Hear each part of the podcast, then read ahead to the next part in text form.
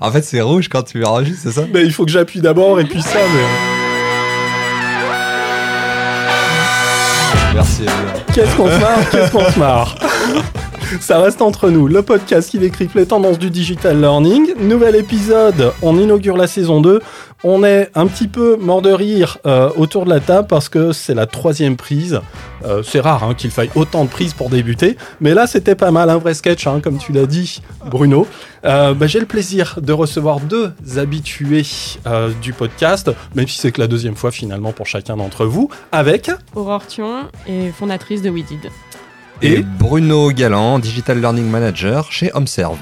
Bon, on va voir combien de temps ça va durer, hein, mon sketch. bon, parce que, voilà, comme je l'ai dit, on s'y est repris à plusieurs fois, puis on a quasiment fait 5 minutes avant de se rendre compte que j'avais pas appuyé sur le bouton enregistrer. C'est la rentrée, je suis un peu rouillé, mais ça va bien se passer. On va parler de réalité virtuelle. Euh, une fois n'est pas coutume, on n'a fait qu'un seul épisode euh, sur ce thème, c'était en ta compagnie, Aurore, il y a quelque temps de cela. Et on va s'intéresser aujourd'hui à ce que vous avez connu euh, en termes de création euh, ou de déploiement de contenu de réalité virtuelle. Et puis, euh, pour commencer, ben, on, va, on va prendre, euh, comme je le disais au moment où on n'enregistrait pas tout à l'heure, on va prendre historiquement euh, ou par ordre un petit peu de, de, en tout cas à ma connaissance, enfin de, de, projets que vous avez pu mener. Toi, Aurore, tu vois le projet auquel je pense. Hein. Oui essentiellement chez Orange, du coup. Voilà. Tu veux bien nous le, nous le, présenter assez brièvement? Et puis, on va revenir un peu sur, sur celui-ci parce que ben, c'est un projet qui vit encore, ouais. euh, qui a peut-être eu plusieurs vies au demeurant. Ben oui, il y a eu le, toute la partie déploiement surtout, donc, qui a été un peu longue et il est en cours vraiment de déploiement aujourd'hui. Et sachant qu'il a été initié il y a trois ans. Donc on voit un petit peu les lenteurs de la mise en place de la VR en entreprise. Euh, du coup, j'utilise VR pour réalité virtuelle. Euh, et donc c'était sur euh, la prise de parole en public. Comment s'entraîner à la prise de parole en public pour être au mieux dans les conditions du, réel, euh, être face à un amphi et pouvoir euh, bah, avoir de l'émotion, euh, vraiment se retrouver confronté à un public très large, ce qu'on n'a pas forcément quand on est en formation euh, présentielle, parce qu'on va être avec une dizaine de personnes, et finalement on les côtoie tout au long de la journée, et on a moins cette appréhension-là. Donc du coup, c'est ce qu'on a voulu euh, développer avec euh, Orange, ce qu'on a fait avec un prestataire.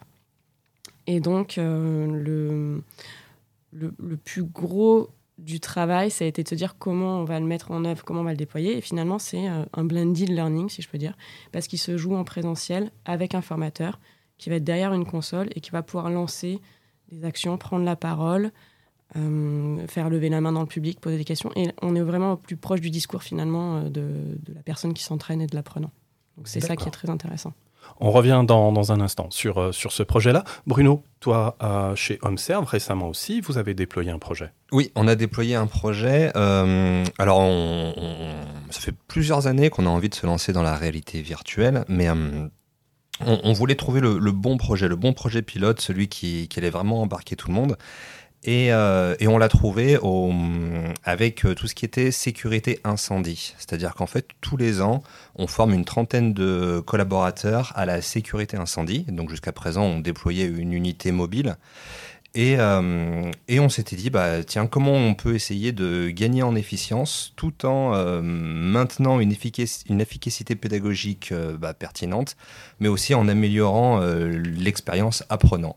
Et on a trouvé en, en la réalité virtuelle ben, un, dispositif qui a très très bien marché et on va pouvoir en parler plus en détail du coup. Mais complètement, complètement. Ces deux projets qui sont peut-être pas très très proches, euh, si on s'intéresse, si on se penche sur la thématique, les thématiques respectives que vous avez abordées, mais on va, on va déjà commencer à se poser la question du alors pourquoi le thème euh, Et puis pourquoi ce thème-là en réalité virtuelle, par exemple pour la prise de parole euh, en, en, public, Aurore? Alors à la base, souvent, c'était plutôt pour le top management qui ne euh, peuvent pas forcément euh, dégager beaucoup de temps pour partir en formation présentielle. Donc on avait eu euh, l'idée de, bah, de, la réalité virtuelle. L'e-learning, ça collait pas. le, service game non plus. Donc du coup, la réalité virtuelle permettait vraiment de s'immerger et se couper aussi de l'environnement dans lequel on est. On est dans une, dans une salle et finalement on se retrouve dans un amphi, on est projeté. Le déploiement a été un petit peu détourné par la suite, c'est ça qui est intéressant, c'est qu'on est parti pour le top management s'entraîner pour des discours en amphi, et c'est beaucoup utilisé pour les vendeurs. Euh, alors les vendeurs, ceux qui ont euh, pas les vendeurs en boutique, mais ceux qui doivent euh, expliquer les nouveaux, nouvelles directives voilà, que prend Orange, etc., à leurs équipes. Ils ont besoin de parler en public. Et donc, il y a aussi le déploiement qui va changer. Ce sera plus un amphi, mais des salles de réunion. Donc, du coup, il y a, on voit qu'il a évolué en fonction de la population initiale. ça a plu mais du coup, euh, bah, ça s'est déporté et on trouve d'autres usages. Pardon, et ils font plus avec un coach, ils font avec un de leurs collègues.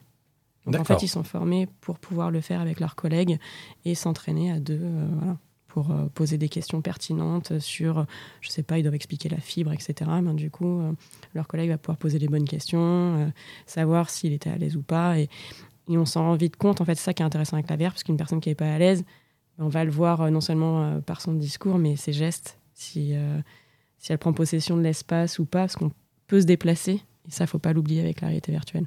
Ça qui est, euh, qui est vraiment bien. Ok, on, a un bon aperçu justement de la manière dont c'est déployé. On reviendra euh, sur le fond, encore mm. une fois dans un instant. Le déploiement, vous l'avez fait de quelle manière chez HomeServe Alors le déploiement, on l'a fait bah, d'une manière assez, assez pilote finalement, c'est-à-dire qu'on a lancé, on a lancé ça auprès de 30 participants seulement. Et euh, on, alors c'est aussi une bonne manière de tester l'appétence, c'est-à-dire qu'on s'est dit on va on va proposer euh, à 30 volontaires de venir tester la première expérience en immersive learning chez HomeServe. Et, euh, et c'est là on se rend compte que ça plaît parce que les, les 30 places elles sont parties en en 20 minutes, même pas. Donc euh, il y a eu vraiment un vrai engouement pour venir, euh, venez tester la réalité virtuelle chez Observe, venez vous former euh, en, sécurité incendie via la réalité virtuelle. Donc ça, ça, a pris, ça a pris assez rapidement.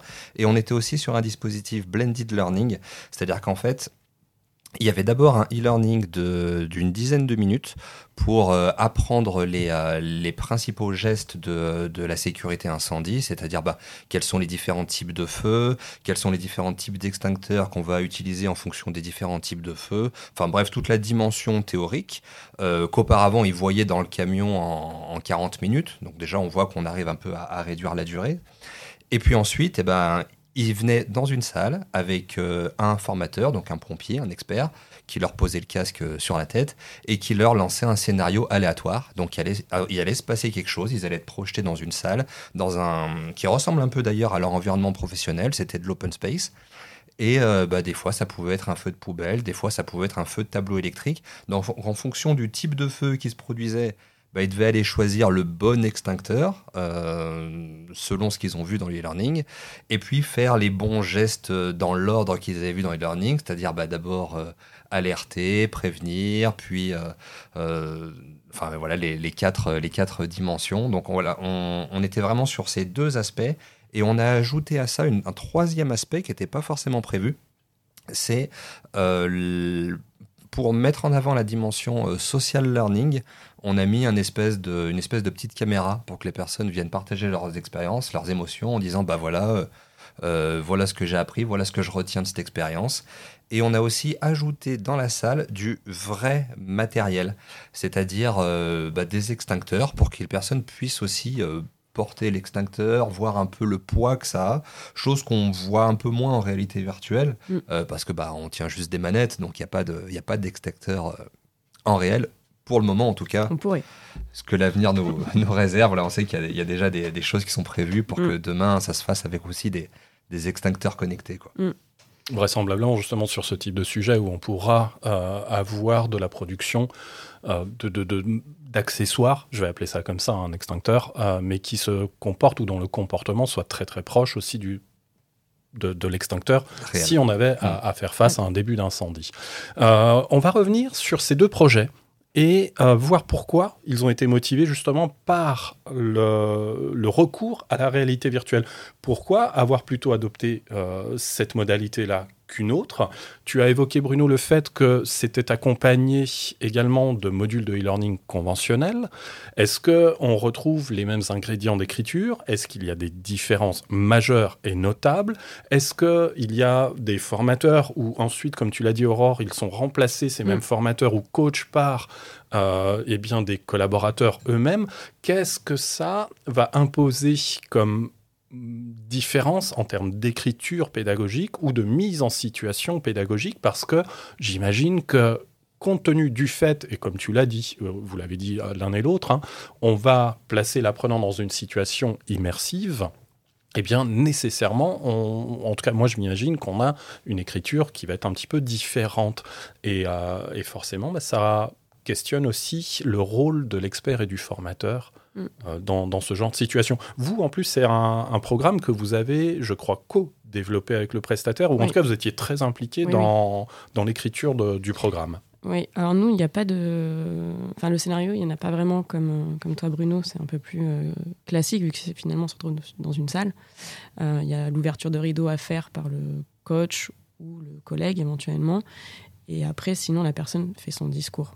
Euh, donc, il n'y a pas toute cette. Ce déroulé où il va falloir noter, comme je pense que tu l'as. Donc, nous, c'était quand même plus simple. Là où on a dû travailler, c'était OK, il va falloir spatialiser le son euh, est-ce que les personnages doivent être réalistes ou pas dans le public? Jusqu'à euh, les, éclairages. Enfin, voilà, on a vraiment travaillé sur ces aspects-là. Euh, et puis c'était tout, nouveau en fait pour le prestataire avec qui on a travaillé sur comment le mettre en place. Donc c'était un POC, Proof of Concept, à la base qui maintenant est déployé et le revend aussi. Donc c'est ça qui est intéressant, c'est qu'on était vraiment à la genèse du projet, on a co-construit l'expérience avec lui et euh, ben, oui, les interactions qu'il pouvait y avoir avec euh, le coach, donc la, plateforme entre guillemets qui a été créée, et puis euh, la personne qui est dans le casque en réalité virtuelle. Mais il n'y a pas de scénario à proprement parler dans, notre histoire, contrairement à un scénario effectivement de, sécurité incendie ou ce qu'on peut trouver aussi en hard skills, tout ce qui est sauf, enfin, premier secours. Donc j'ai vu une expérience de premier secours où là il y a un mannequin et c'est bluffant aussi. Donc, euh, c'est pour ça que je te disais, le, le fait d'avoir l'instincteur, euh, je pense que ça peut se développer ou se faire. Tout dépend du prix. Après, c'est comme tout avec la réalité virtuelle. Oui, mais ça, on en reparlera justement. hein, de, aussi de l'investissement mm. euh, que, que, cela exige, parce qu'il il y a le programme en tant que tel, il y a le matériel complémentaire. Mm. Mais ça, ça, on y revient dans un. oui, avec le déploiement. avec le déploiement et, et, puis un déploiement de masse même, hein, puisque, mm. puisque bah, c'est aussi un des enjeux pour faire en sorte que ce soit ancré un tout petit peu plus euh, et que ce soit un peu plus présent dans, dans les différents programmes de digital learning que l'on mène. Qu'est-ce que, quels enseignements vous avez pu en tirer en termes, de, en termes par exemple de pédagogie? Quel retour vous avez eu euh, de la part des participants par rapport à un programme au sein, à l'intérieur duquel on est un peu plus passif?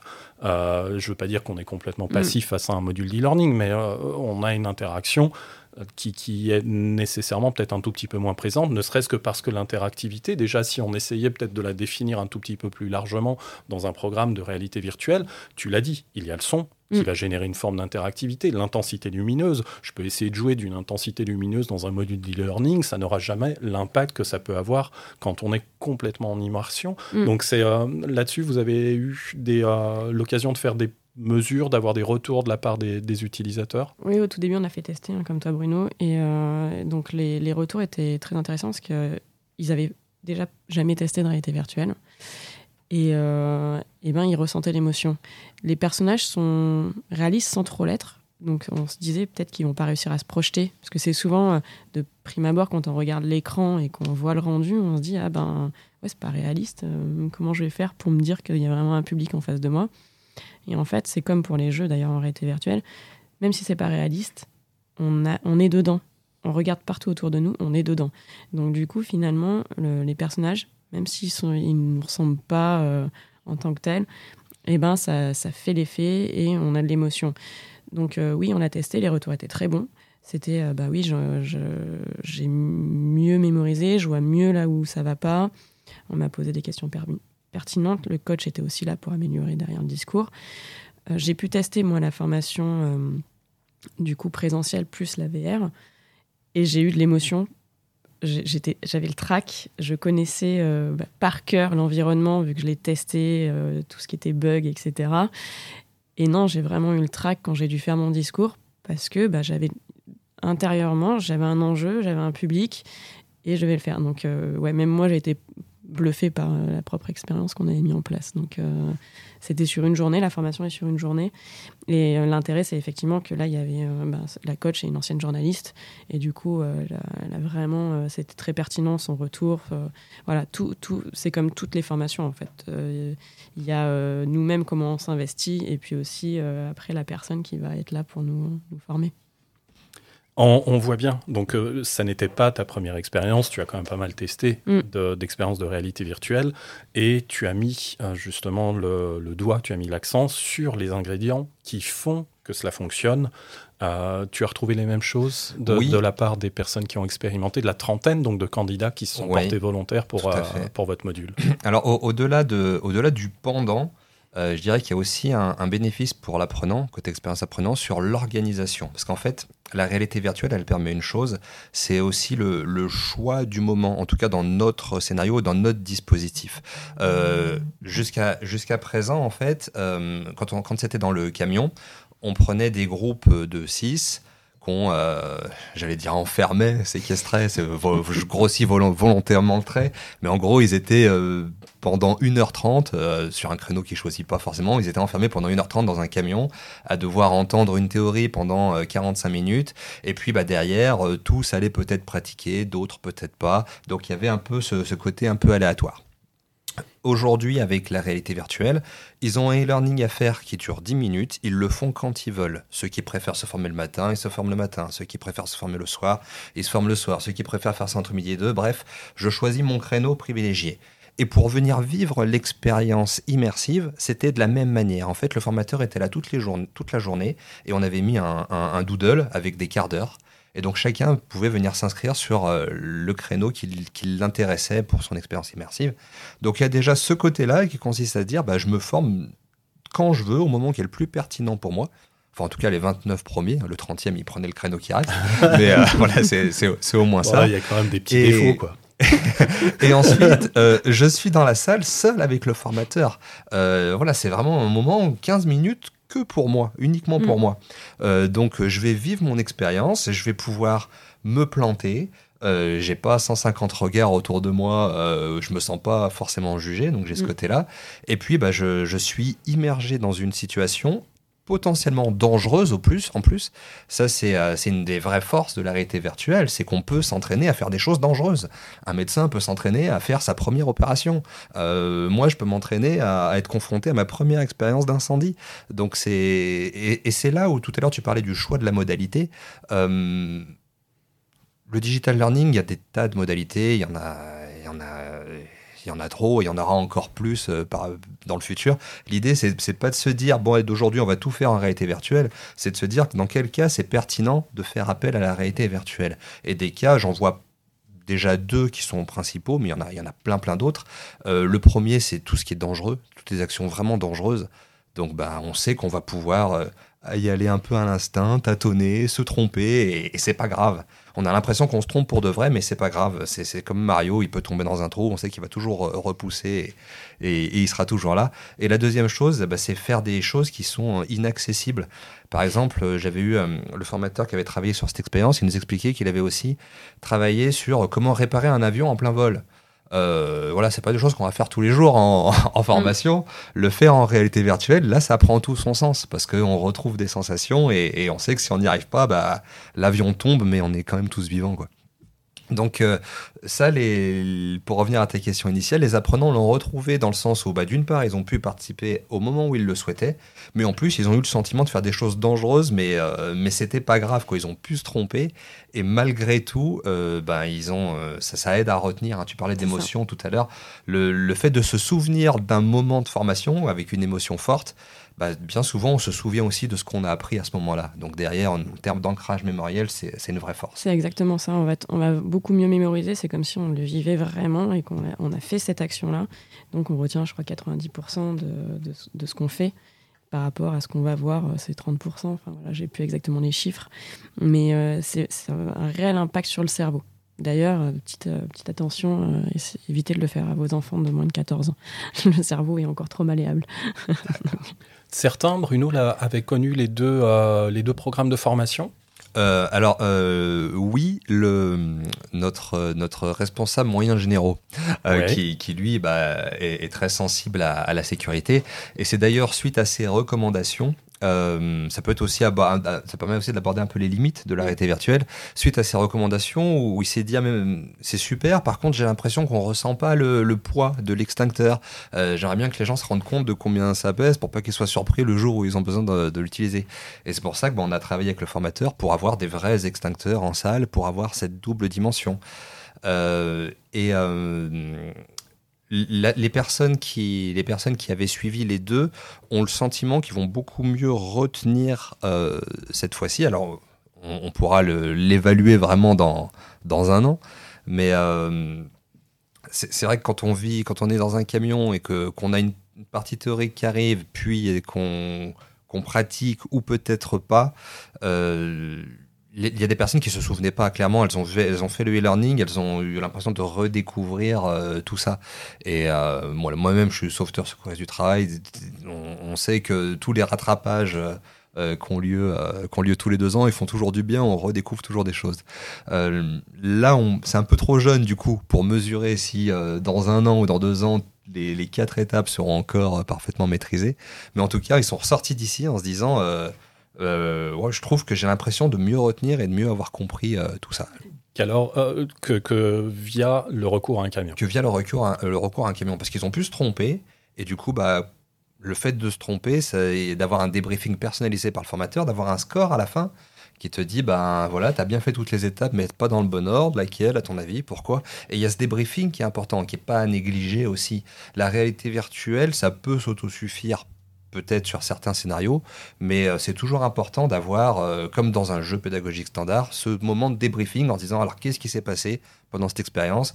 Qu'est-ce que tu as bien réussi? Pourquoi ça a raté? Qu'est-ce qu'on aurait pu faire pour? Et, euh, ce temps de débriefing de ce qui vient d'être vécu aide aussi à, à, à m- à faire en sorte que la mémorisation se fasse sur le long terme, je pense. Ok. J'ai une question du coup. Ouais. Vous le laissez en toute autonomie ou ça a été juste cette journée-là avec le formateur? Non, ça a été euh, accompagné, encadré par, euh, par le formateur. Il y a d'abord eu un, un espèce de petit jeu pour euh, prendre en main l'équipement. Donc en gros, c'était euh, se diriger vers une table, euh, attraper une canette, se servir un verre, reposer la canette. Mhm. Donc euh, lambda juste pour prendre en main euh, la machine. Et ensuite, il rentrait dans, dans la salle, euh, dans la salle virtuelle, du coup, où là, il se retrouvait face à dans dans un environnement de travail, puis d'un coup il y avait une fumée qui se dégageait quelque part, et là ils étaient partis dans le scénario en se disant bah tiens qu'est-ce que je dois faire dans ces cas-là? Je crois que je l'ai testé. C'est peut-être un tout petit peu tôt pour, euh, pour te poser cette question, mais est-ce que justement, euh, c'est une formation qui a lieu annuellement? Est-ce que pour euh, la prochaine formation, donc euh, d'ici quelques mois, vous allez renouveler l'expérience en ayant recours euh, donc toujours à la réalité virtuelle euh, ou c'est encore un peu tôt pour... On, on envisage de, de laisser le choix. On envisage de laisser le choix, c'est-à-dire qu'on va peut-être faire les deux. Peut-être euh, une partie, euh, 15 personnes qui le feront en réalité virtuelle, 15 personnes qui le feront euh, sur, sur, euh, dans le camion. Pourquoi? Parce qu'on on s'est, est aussi aussi retrouvé face à un cas qui est, euh, qui est assez anodin, mais qu'on doit, euh, qu'on doit malgré tout prendre en compte. C'est une personne qui n'a pas supporté l'expérience. Euh, une personne, alors ça, c'est, il paraît que c'est du très, point de très vue rare. matériel Oui, ou, euh, euh, du point de vue, euh, en fait, c'était une personne qui était euh, un peu, un peu claustro et, et qui a pas supporté euh, le fait. euh, Donc, elle a quand même pu euh, vivre l'expérience parce que bah, euh, il y a des parades à ça. C'est-à-dire qu'elle a pu vivre l'expérience non pas avec le casque, mais euh, en étant euh, face à l'écran. C'est-à-dire que c'est le formateur qui, qui Oui. la faisait bouger, qui lui disait donc là où est-ce que tu veux aller, qu'est-ce que tu vas faire? Donc, elle a pu vivre l'expérience de cette manière. Mais il y a aussi un, un faible pourcentage de personnes qui ne vont pas supporter euh, l'expérience de la réalité virtuelle. Euh, ça peut donner la nausée à certains, ça peut euh, donner des sentiments de, de, de, de claustro à d'autres. Alors le fait d'être enfermé dans un camion, c'est pas forcément mieux pour la claustrophobie, Ouais, ouais, mais Ouais, J'imagine hein, que ça peut facilement cas- générer une gêne euh, due, due au matériel que, dont on s'équipe. Et puis, euh, pourquoi pas, des angoisses, bien sûr, c'est tout à Mm. fait naturel. Et euh, on le sait, hein, qu'il y a un certain nombre de personnes qui ne supportent pas du tout. C'est toujours relativement contenu, voire très, minime, très faible, mais ouais, il existe. mais euh, c'est existant. Donc euh, voilà, ne serait-ce que pour ces personnes, l'idée c'est pas forcément d'imposer une modalité, mais de, mais de proposer, de diversifier, de, de jongler entre, entre les deux. Quoi. C'est d'avoir une alternative. Ça vous a donné aussi des idées sur d'autres, d'autres projets potentiels Mm. avec cette techno ou ces techno parce que quelque part on peut étendre, hein, aller un peu au-delà de la Mm. réalité virtuelle et puis commencer peut-être à, à réintégrer aussi la, la réalité augmentée sans parler de modalités donc qui, qui sont encore un tout petit peu plus complémentaires. Oui, ouais, on, a, on a pas mal d'idées pour, euh, pour aller plus loin. On a en- envie d'investir dans, dans une solution qui nous, permettront de, qui nous permettra de créer nos propres euh, expériences immersives aussi. Euh, et, euh, et ouais, bah, de, par no- notre corps de métier, aujourd'hui, on forme beaucoup de collaborateurs à, à aider nos clients à faire des diagnostics techniques. C'est-à-dire que nous, no- notre, notre métier, c'est de, de nous occuper de la maison de nos clients. Donc, euh, pour tout ce qui est euh, urgence ou euh, amélioration à l'habitat ou problème de plomberie, problème d'électricité, et souvent, bah, on a des clients qui ont des contrats d'assistance et qui nous appellent pour nous décrire un peu chez eux ce qui est en train de se passer, ce qu'il y a une fuite d'eau ici ou ce qu'il y a une panne électrique ici. Et on a des équipes qui font des diagnostics techniques en ligne. Là, l'idée, bah, c'est de, vu qu'on les forme régulièrement à la technique, l'idée, c'est d'intégrer dans nos formations euh, des, euh, des moments où ils peuvent se retrouver dans la maison d'un client et, euh, et essayer de faire un peu toutes les manipulations qu'ils demandent aux clients de faire, c'est-à-dire d'aller voir leur compteur d'eau, de fermer le robinet, de voir ce qui se passe. Donc euh, tout ça, ça nous donne beaucoup d'idées en réalité virtuelle pour un peu emmener euh, nos chargés de clientèle quelque part chez nos clients Mm. et, et- et voir un peu euh, ce qui peut se passer lors d'un lors d'un sinistre. D'accord. C'est ce qu'il y a eu un peu chez Orange pour expliquer la fibre aux vendeurs. Ouais. euh, que Spidernet connaît aussi. Un peu. Euh, et du coup, c'était pour les, les vendeurs en boutique, mais ils ne savaient pas exactement comment c'était, ça allait se passer l'installation. C'était très théorique pour eux. Et donc, ça a été à l'initiative d'un, d'un salarié d'Orange qui a fait une première mouture, puis il a professionnalisé avec Spidernet. Euh, du coup, de, de voir, bah, OK, il y a deux personnes qui vont venir, il va peut-être y avoir des travaux chez vous, voilà, mais vraiment de se rendre compte de l'impact chez le client. Euh, je crois même qu'ils vont peut-être le, le faire montrer aux clients. Je ne sais plus exactement comment ils vont le déployer en boutique, mais euh, l'idée c'était ça. C'est vraiment de, de montrer Histoire ça, de voir ça comment, ce que tu... comment ça va se passer et, et là où il va falloir justement faire des, des petits trous dans les murs. je devoir, euh, si je suis en immeuble, il faut que j'ai accès euh, à la cave, là où il y a les, installations fibres, enfin ce genre de choses. Est-ce qu'il va falloir percer le mur? Bah oui, peut-être. Voilà, ce genre de choses. Donc non, c'est intéressant. Aurore, depuis cette expérience, euh, depuis euh, ton, ton expérience chez Orange, avec Anne-Sophie, vous avez cofondé une agence We Did. Oui. Euh, tu es aussi maintenant beaucoup plus observatrice, mais toujours évidemment actrice, bien Mm. entendu, de, de la réalité virtuelle. Est-ce que tu as vu des changements s'opérer dans l'appréhension de cette modalité depuis maintenant 3, 4, 5 ans bah, qu'elle a fait ses premiers pas sur, euh, sur le secteur du digital learning. Est-ce qu'il y a des sujets qu'on aborde plus que d'autres? Est-ce que non? Euh, on, on peine un petit peu à trouver euh, le bon positionnement pour cette modalité. Est-ce qu'il y a d'autres freins? Alors cette fois-ci, ils sont Mm. plus matériels. Ça va être le budget que l'on peut consacrer soit à- au développement, soit à l'acquisition aussi de matériel, parce qu'aujourd'hui, même si les casques autonomes commencent à être très performants, à arriver sur le marché avec des tarifs qui sont de plus en plus compétitifs, on a quand même encore le frein matériel qui, euh, qui peut s'exercer. Ouais. Alors sur euh, les hum, 4-5 ans où on a commencé la, réalité virtuelle, je trouve qu'il y a toujours des, des freins. Euh, D'une par l'investissement, enfin le coût de développement des solutions qui sont pas anodines. Donc c'est aussi pour ça que nous, notre idée, c'est de mutualiser les, les constructions d'expériences entre différentes sociétés, que ce soit assez générique, pour réduire forcément les coûts. Et, euh, et après, c'est OK, on a, les entreprises ont acheté un contenu en réalité virtuelle, mais ils n'ont pas l'accompagnement derrière pour le déployer en interne. Et donc souvent, ça reste euh, dans un placard. Euh, on a acheté cette solution-là, on l'a utilisée au début, c'était fun. Maintenant, bon, on ne sait pas quoi en faire. Et donc, c'est aussi sur ça où nous, on essaye d'accompagner nos, nos clients, c'est de voir comment l'utiliser. Et peut-être qu'avec une expérience qu'ils, qu'ils ont acquise, ben, on peut euh, bah, trouver autre chose, comment l'utiliser autrement. Euh, Il y a aussi un peu la problématique de comment je suis mon apprenant, comment il suit sa progression. Donc c'est là aussi où nous, on a eu l'idée de développer une plateforme d'hébergement de contenu en réalité virtuelle pour justement l'apprenant, il, il a différentes expériences, un catalogue, et euh, bah, il va voir sa progression sur les différentes compétences. Et on préconise surtout, c'est pour ça que je te demandais, Bruno, si vous l'aviez déployé en interne, en fait, c'est la répétition qui fait qu'on va mémoriser. Donc du coup, on préconise euh, bah, de, faire plusieurs fois l'expérience, pas une seule fois dans l'année, 15 minutes, mais du coup de répéter l'expérience parce que c'est à disposition dans l'entreprise. J'ai une salle qui est dédiée, donc ça rejoint un petit peu le déploiement. C'est quand même, il faut un endroit un petit peu fermé. Si c'est des casques autonomes, l'avoir chez soi, mais après, il y a toute la gestion de la flotte, comment on le gère en entreprise. Nous, on préconise un peu plus une salle euh, dédiée à l'expérience. Comme ça, la personne, en plus, bah, elle sait qu'elle est toute seule, elle fait, euh, elle s'entraîne, et après, elle peut revenir. Donc après, ça peut être un système de réservation. Il y a plein de choses qu'on peut mettre en place en entreprise. Donc euh, on est aussi sur ça. Ça évolue un petit peu. Nous, chez Orange, ça, je te dis, c'est maintenant que ça se fait, donc euh, ça a pris énormément de temps. Après, il y a des gens qui sont un peu frileux et finalement, c'est assez méconnu tout ce qu'on peut faire avec la réalité virtuelle. C'est euh, c'est vraiment très méconnu. C'est beaucoup connu pour tout ce qui est sécurité incendie, gestes de premier secours.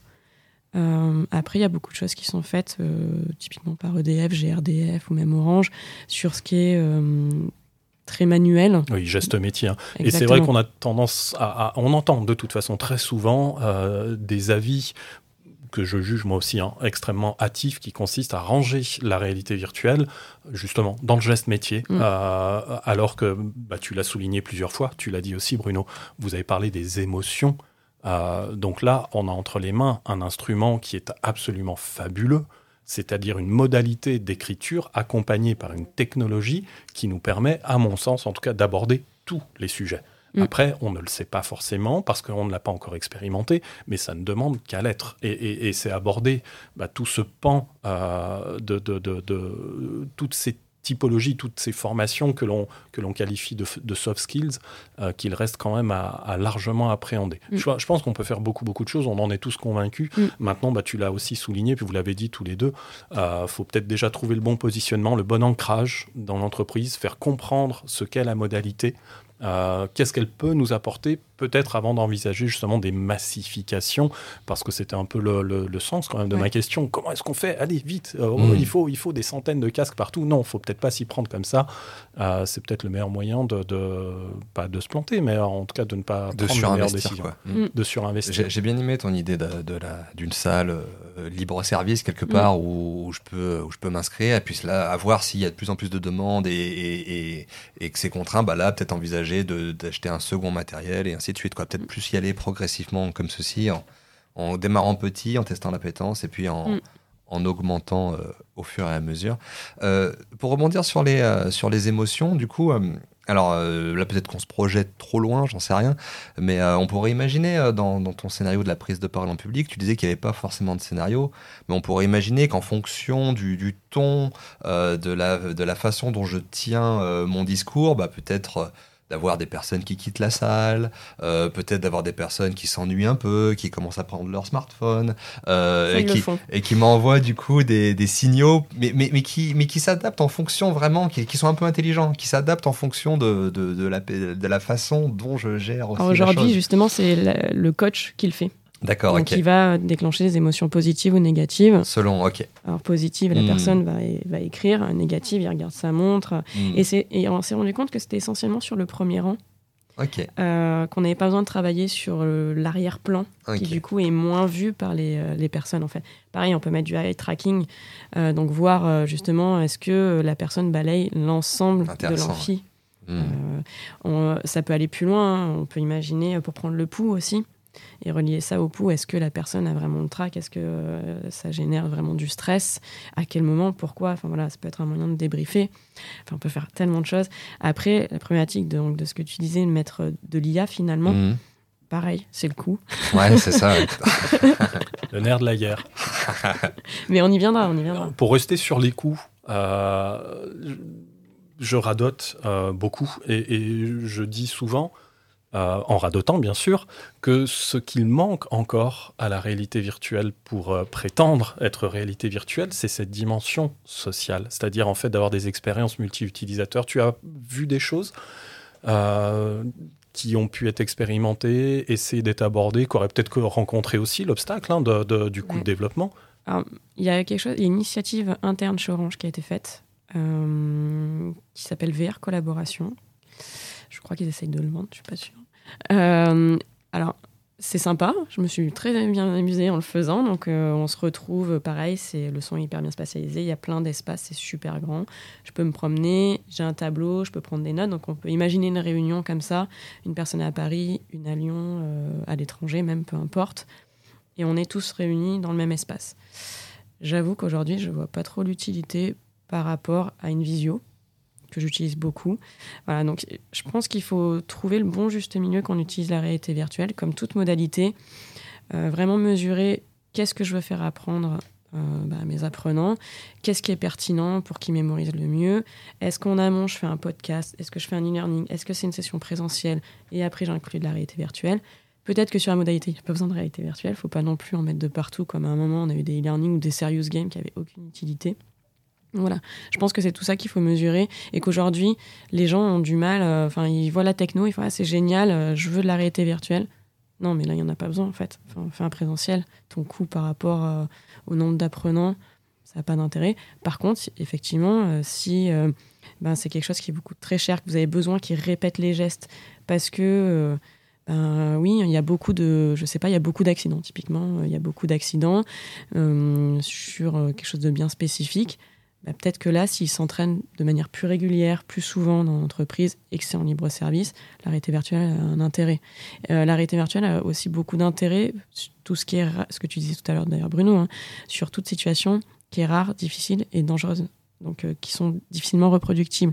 L'intérêt aussi de la virtuelle, c'est comme un jeu vidéo, en fait, c'est qu'on va pouvoir mettre euh, plein d'éléments aléatoires et mon collègue, il n'aura pas la même expérience que moi. Je vais pouvoir en discuter, je vais pouvoir débriefer. Et ça, ça, crée des échanges. Finalement, le lien social, il va se faire comme ça. On n'a pas besoin d'une plateforme euh, forcément. voilà, dans un, pas dans un premier temps. Je vais mm. dire dans un premier temps. Bien entendu, on va avoir des, évidemment une technologie qui continue mm. d'évoluer et, qui va favoriser euh, la création d'expériences dont on imagine peut-être encore pas vraiment euh, ce à quoi elles vont ressembler. Mais en tout cas, c'est en... donc en tant qu'observatrice, tu observes donc l'arrivée le positionnement durable mm. de la réalité virtuelle dans les programmes de digital learning ou alors, comme tu l'as dit il y a quelques instants, euh, on s'est dit c'est innovant, super, on va en faire, ça fait plaisir à tout le monde, euh, je gagne ma médaille euh, de mm. l'innovation et puis et puis après on revient au quotidien, on fait du e-learning. Alors moi j'espère forcément que ça va marcher pour mon propre business. après, je pense qu'il faut pas non plus mélanger. Il y a beaucoup de personnes qui mélangent. On a n'a pas parlé, euh, c'est euh, tout ce qui est vidéo 360 et justement réalité virtuelle avec de la 3D. Et euh, il y a beaucoup de choses qui sont faites en 360 et les gens sont passifs. En réalité virtuelle, on est actif. Et ça, il faut bien on va le redire encore une fois. La vidéo 360, ce n'est pas de la réalité virtuelle. Les puristes vont dire. Si on prend euh, n'importe quel bouquin sérieux qui se consacre à ce sujet, il y a des publications universitaires, il y a le traité de la réalité virtuelle, je ne sais plus combien de tomes, il y a quatre tomes, ça fait quelques milliers de pages. La définition le dit. L'environnement est un environnement sur lequel je peux interagir le plus naturellement qui soit. Donc mm. c'est nécessairement, en tout cas à ma connaissance, aujourd'hui en 3D. Maintenant, on emprunte euh, via le 360, on emprunte certaines modalités pour de la vidéo, mais c'est vrai que oui, on est beaucoup plus passif tout autant que dans un ah. module e-learning. Alors maintenant, il y a des nouvelles techno où il y a l'environnement qui va être scanné, et du coup ça fait effet photo, et on va rajouter des éléments en 3D dedans, justement pour avoir des interactions et on peut se déplacer. Ce qui réduit énormément les coûts d'ailleurs de production. Ah, ben on peut être optimiste alors. Ça va, les, coûts vont se réduire. Oui, oui, il y a, il y a évidemment. Enfin, je pense qu'on va, on va pouvoir faire des points d'étape assez réguliers, mm. euh, une à deux fois par an, ne serait-ce que pour voir justement ce que les, nouveautés technologiques, euh, que ce soit dans le, dans le développement, euh, que ce soit le matériel également, dont on voit les prix quand même se réduire petit à petit, et bien ce que ça va nous, nous apporter. Et on aura l'occasion justement d'en reparler. Euh, ouais, bah, juste pour boucler sur ce que sur tout ce que vous venez de dire, notamment tu parlais de tu parlais de, de, de social learning. Euh, il y a plein de façons d'aborder euh, la réalité virtuelle. Ça reste un outil pédagogique comme tous les autres. Finalement, c'est c'est un outil supplémentaire dans la dans la besace du, pédagogue ou de l'ingénieur pédagogique, euh, on peut imaginer d'avoir dans, dans un présentiel une courte séquence de réalité virtuelle euh, qui pourrait être débriefée par tout le collectif pour avoir cette dimension un peu euh, social learning. Euh, pour revenir sur ce côté, sur ce côté émotion et, ce que, tu as mis en avant, souvent, aujourd'hui, ce qu'on fait, et on n'a pas besoin de réalité virtuelle, on fait des jeux de rôle souvent. Mm. On, on veut par exemple gérer des cas clients, on demande à un des participants de jouer le client, un peu énervé, pas énervé, ainsi de suite. Ça peut aussi avoir ses limites, c'est-à-dire que parfois des apprenants vont pas oser aller euh, dans des rôles un peu extrêmes pour pas mettre en péril euh, les collègues. Là, la réalité virtuelle peut aider. Euh, elle peut aider en mettant un des apprenants euh, face à une situation client en réalité virtuelle, euh, de voir comment il va répondre, et puis ensuite tout le collectif va débriefer en disant alors votre avis, comment il s'y est pris, qu'est-ce qu'il aurait pu faire, qu'est-ce que vous auriez fait à sa place? Et là, on, finalement, on a intégré un nouvel outil pédagogique dans, dans un présentiel, comme, euh, comme pourrait l'être un jeu de rôle ou, ou que sais-je. Donc il n'y a pas vraiment de limite ou d'obstacle, c'est juste se dire est-ce que l'outil est pertinent à ce moment-là, est-ce qu'il apporte une vraie valeur ajoutée, et, et est-ce qu'il- est-ce qu'on n'est pas juste en train de chercher l'effet waouh comme tu, Mm. comme tu mettais en avant. Quoi? C'est bien, on n'en a pas, on- n'a pas bouclé beaucoup sur l'effet waouh. Ça veut peut-être dire que tout doucement il s'estompe. Euh, Aurore, toi tu as pas mal d'expérience dans le domaine. Bruno, tu sais ce que c'est évidemment la réalité virtuelle depuis plus longtemps que vous n'en faites chez Homeserve, mais euh, ne serait-ce que par l'intermédiaire de, c'était votre première expérience, hein, Mhm. celle dont tu as parlé. Tout à fait. Et ben, on voit quand même qu'il y a une maturité sur le sujet euh, bah, qui est beaucoup plus importante et plus grande, plus présente que lorsqu'on a découvert ça et que la réalité virtuelle, bien qu'elle soit ancienne, débarquait dans le monde Mm. du digital learning un peu par surprise euh, parce que ça semblait euh, être presque de la science-fiction à l'époque. Voilà. On, on devait faire euh, 10 minutes de moins. Mais euh, il y, a- il y a plein de sujets dont on a parlé, et puis euh, il y en a un sur lequel on reviendra un jour. c'est ce avec quoi tu as conclu, Bruno. C'est aussi l'instrument dans la besace du formateur via le recours aux émotions. Et je pense que ça, ça peut faire un sujet considérable et, et très important, euh, mais ça, on en reparle, on en reparle prochainement. Il me reste, comme d'habitude, à vous remercier. Merci à toi. Merci pour l'invitation. On refera ça, on va voir sur ce sujet, sur d'autres. On, on va essayer d'inventer cette année pour la saison 2 de- d'inverser aussi les rôles, d'avoir quelqu'un d'autre peut-être derrière les manettes et qui pose des questions. Ça, ça n'en sera que plus rigolo et ça renouvelle euh, la formule. Enfin, on va essayer. On voit tout ça dans l'année tranquillement. Encore merci Merci, Merci. à toi. et à très Merci, vite.